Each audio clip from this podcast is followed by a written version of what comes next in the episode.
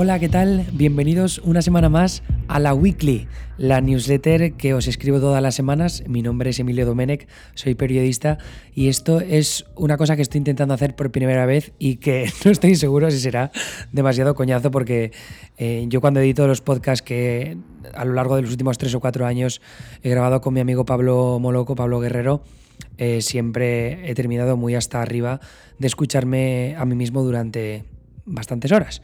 Pero bueno, al final el egocentrismo es parte de la vida de un periodista, así que voy a tener que vivir con ello y vosotros también si respondéis lo suficientemente bien a esta primera edición del podcast de la Weekly, que prácticamente va a ser una versión mm, narrada de lo que es la newsletter de cada semana.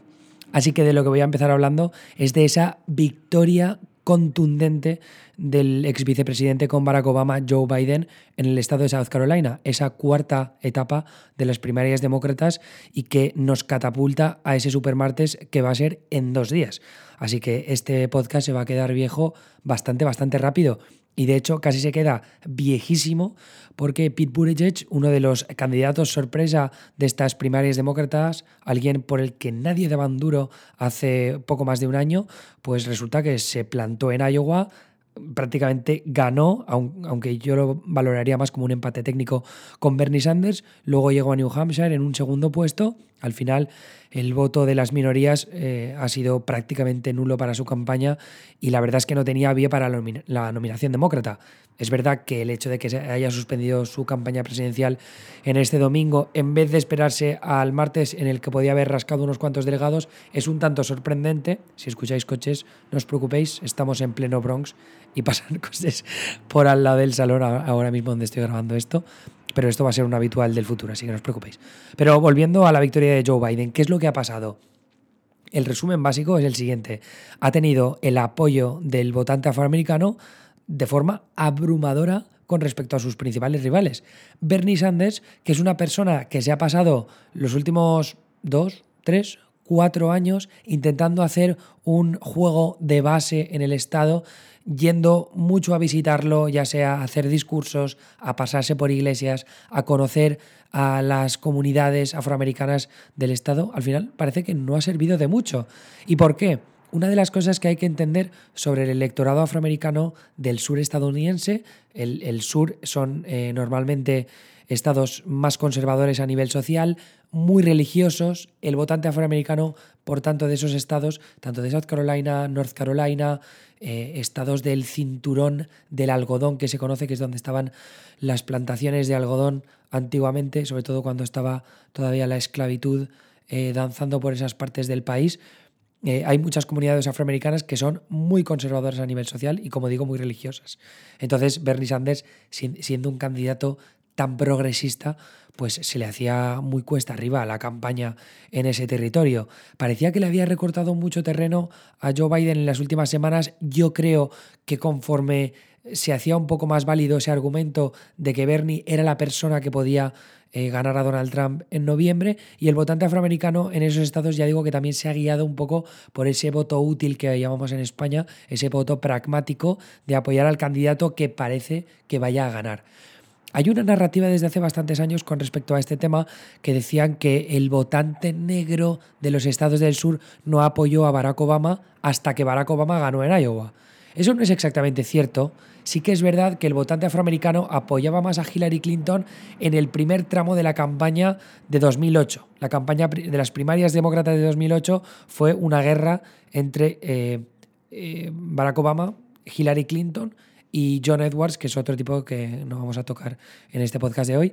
Pero el caso es que a lo largo del verano y sobre todo en los primeros meses del otoño, Hillary Clinton todavía tenía bastante apoyo afroamericano en South Carolina, pero sin embargo, conforme se vio viendo que Barack Obama era una fuerza política brutal, los afroamericanos poco a poco fueron apoyando al candidato, que en este caso era negro. Es decir, que no hay que tener esta, esta idea monolítica de que el votante afroamericano va a apoyar sí porque sí a un candidato negro, porque ya hemos visto a lo largo de esta campaña demócrata que Kamala Harris o Cory Booker, por ejemplo, que eran dos candidatos afroamericanos con un perfil nacional enorme, no conseguían apoyo en estados como South Carolina, North Carolina o, otros donde las minorías son bastante importantes. Así que ese ha sido el factor más importante de la victoria de Joe Biden en South Carolina y la razón por la que ahora va catapultado a hacer pues, un, papel un poco más relevante en los estados del supermartes. El supermartes, como leeréis a lo largo de esta newsletter, eh, es un es un concurso electoral en el que 14 estados votan en las primarias en una misma jornada, ¿vale? Eso lo que significa es que este martes veremos que muchos de estados del sur, como decía ese cinturón del algodón, donde participan estados como Arkansas, como Alabama, como... Eh, ¿Y cuál es el otro? A ver si me sale. Eh, Mississippi, no, Tennessee, perdón, Tennessee, son eh, estados donde hay mucha población afroamericana y que por tanto beneficia a Joe Biden.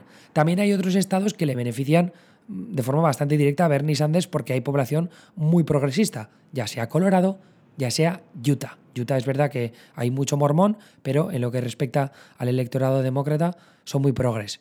Pasa también lo mismo en estados como Massachusetts eh, o en estados, estados como Minnesota, donde hay mucha población blanca y eso beneficiaría normalmente a Bernie Sanders. El problema para él es que en Minnesota está Amy Klobuchar, ella representa ese estado en el Senado, y en estados como, el estado como Massachusetts, que también es muy progre, está Elizabeth Warren, que Elizabeth Warren es, eh, representa a Massachusetts en el Senado. También en Massachusetts tenemos a mucha población de suburbs, ¿no? Los suburbs son estos barrios con casas bungalows, casas adosadas, casas muy monas grandes, es decir, gente rica, gente profesional con estudios universitarios. Eso es un demográfico que generalmente a lo largo de esta campaña ha apoyado o a candidatos más moderados como Pete Buttigieg, Amy Klobuchar o incluso Joe Biden, pero también a una candidata como Elizabeth Warren, sobre todo un poco guiados por esas soccer maps, ¿no? esas madres que llevan a sus hijos a jugar al fútbol los fines de semana y que, es como un demográfico del que siempre se habla mucho en este tipo de campañas electorales. Así que eh, eh, yo creo que en lo que respecta al, al supermartes, esos estados que acabo de comentar son un poco excepción los que sí que deberían interesarnos porque nos van a dar un poco más de pistas de lo que va a pasar a lo largo de la jornada y sobre todo de las, de las primarias demócratas son North Carolina y Virginia, que deberían ser a priori fuertes para Joe Biden después de lo que ha pasado en South Carolina, porque también hay mucha población afroamericana, porque también tiene el apoyo del establishment en esos estados, sobre todo en Virginia, donde el senador Tim Kaine, demócrata, este tío que fue candidato a vicepresidente con Hillary Clinton, ha apoyado a Joe Biden. También el eh, exgobernador del estado Terry McAuliffe, que es un apellido impronunciable, también ha apoyado la candidatura de Joe Biden. Eso yo creo que puede significar que, hay buenos indicios para el ex vicepresidente en ese estado. En North Carolina, ya digo, mucha población afroamericana. Eh, en cualquier caso, son estados que, ya sea por eh, la cantidad de suburbios, de suburbs ricos que hay, por el hecho de que Virginia, por ejemplo, tenga una zona que está muy cercana a Washington, D.C. y hay población urbana bastante progresista, también puede venirle bien a, Biden, a, perdón, a Bernie.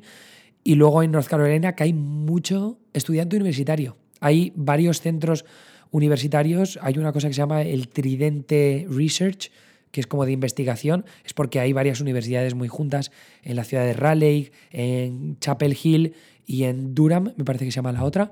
Hay, hay muchas universidades que ya digo que el votante universitario suele beneficiar muchísimo a Bernie Sanders, que tiene de su parte eh, a los votantes jóvenes, que no suelen asistir de forma tan notable a votar en las elecciones, pero veremos si el entusiasmo cambia un poco en estas siguientes jornadas y acaba beneficiando a Bernie. Luego, los otros dos estados que me interesan son Texas y California porque son los que más delegados reparten este próximo martes, porque hay un votante latino, o sea, una presencia latina muy alta, y de momento el voto latino se lo está llevando Bernie Sanders de forma bastante destacada, por eso ganó de forma abrumadora en, la, en los caucus de Nevada.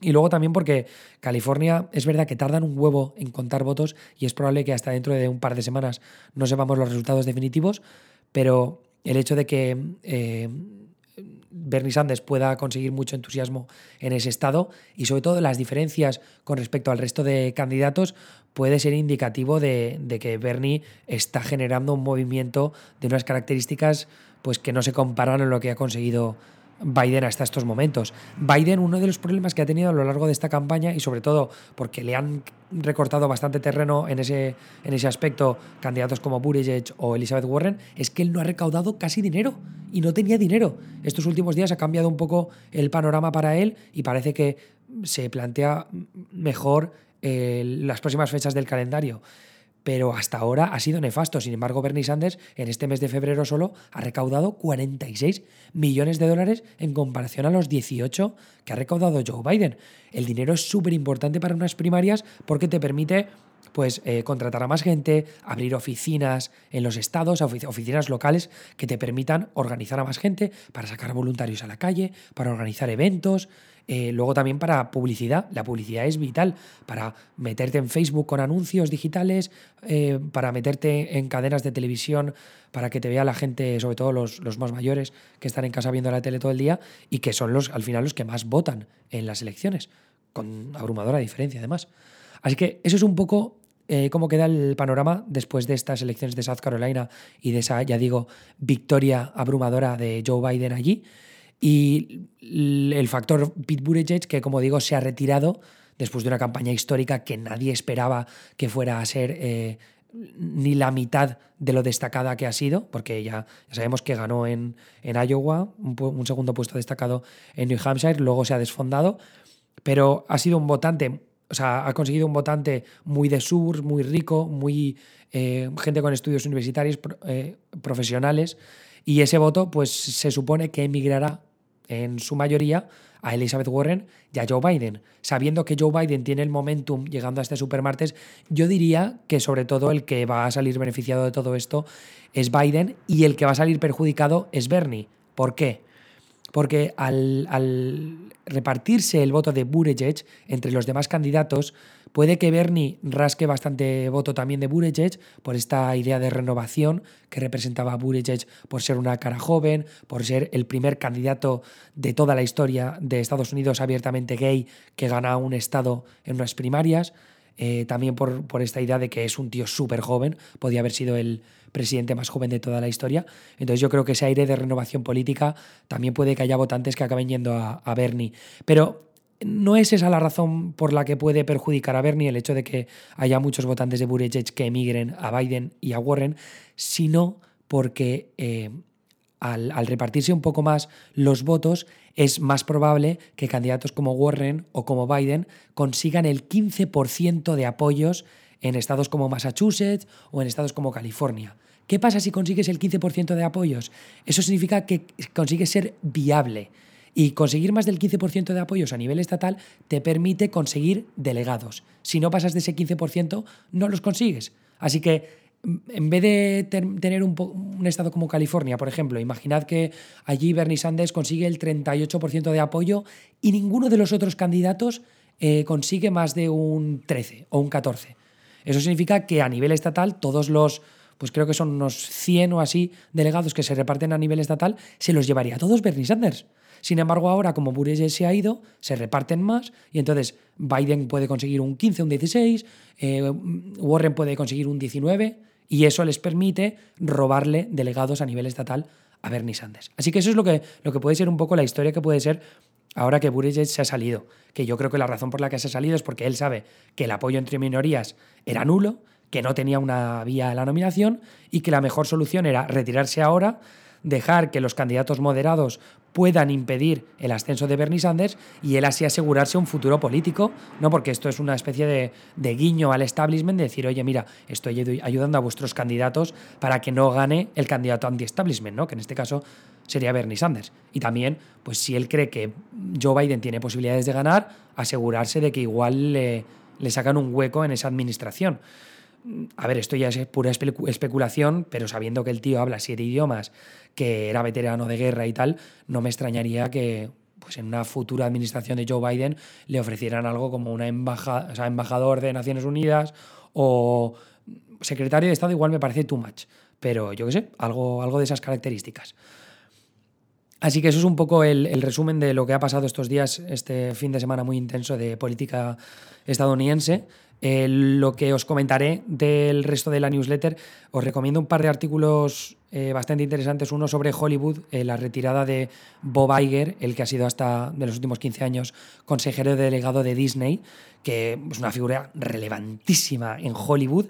su sucesión es un tema del que se lleva hablando en Hollywood desde hace muchísimos años, pues porque el tío también está bastante mayor. Se ha rumoreado que igual se presentaba a la presidencia, de hecho, al final lo ha descartado sobre todo desde que compraron los activos de entretenimiento de la 20th Century Fox para esa adaptación al mercado del streaming, pues el, tío, el tipo quiso quedarse un poco para supervisar qué es lo que iba a suceder.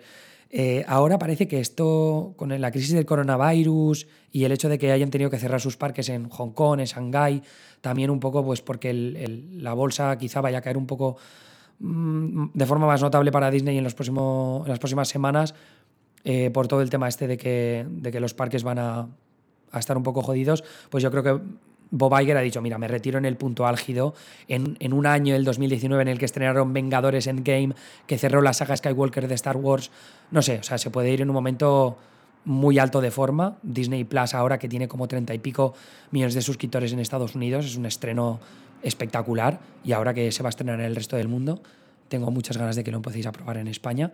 Así que es pues nada, un pasar página en la historia de Disney que tiene una historia de consejeros delegados fascinante. Si queréis echarle un vistazo a los podcasts que hemos hecho a lo largo de los últimos años en, ¿cómo se llama? en el juego de Megan, que es el podcast que hago con mi amigo Pablo Moloco, porque yo creo que ahí hay, eh, hemos hecho bastantes podcasts sobre Disney y me parece que es una buena forma de, de repasar por qué ha sido tan relevante el papel de Iger eh, a la cabeza de The Walt Disney Company. Pero bueno, en cualquier caso, leeros el artículo que he puesto ahí en Vanity Fair, que también hablo eh, así por encima de Bob Chapek, que es el, el, sucesor ahora, que es el tío que estaba trabajando en los parques temáticos, que tiene mala fama entre los fans de Disney porque ha encarecido bastante el acceso a los parques. Pero nada, eso, eh, es un artículo muy breve. Luego, eh, ¿qué, más, ¿Qué más he contado también? Ah, no, es que tengo ahora mismo abierta otra newsletter. no tengo la de ahora. Ah, sí, eh, un artículo muy, muy guay de Dave Wasserman sobre, eh, sobre los demócratas que tienen que salirse de sus burbujas de, de, estos suburbs ricos de los que os hablaba antes, ¿no? Que él habla de dónde están los Whole Foods. Los Whole Foods es esta cadena de supermercados que compró Amazon y que es, es carísima. Te compras tres espárragos y no sé, son 176 dólares. Entonces él habla de que los barrios o las regiones donde hay Whole Foods son las zonas que han conquistado los demócratas en los últimos años. Esto lo que significa es que cada vez hay más élites o más gente rica que apoya a los demócratas y que los demócratas han perdido esa base de votantes de clase trabajadora que históricamente era la base del partido. Así que ellos, eh, o sea, lo que dice Wasserman es que si quieren ganar a Trump, tienen que salirse un poco de esa burbuja e intentar pues, convencer a esos votantes más de clase trabajadora o clase media que, ahora mismo no están conquistando.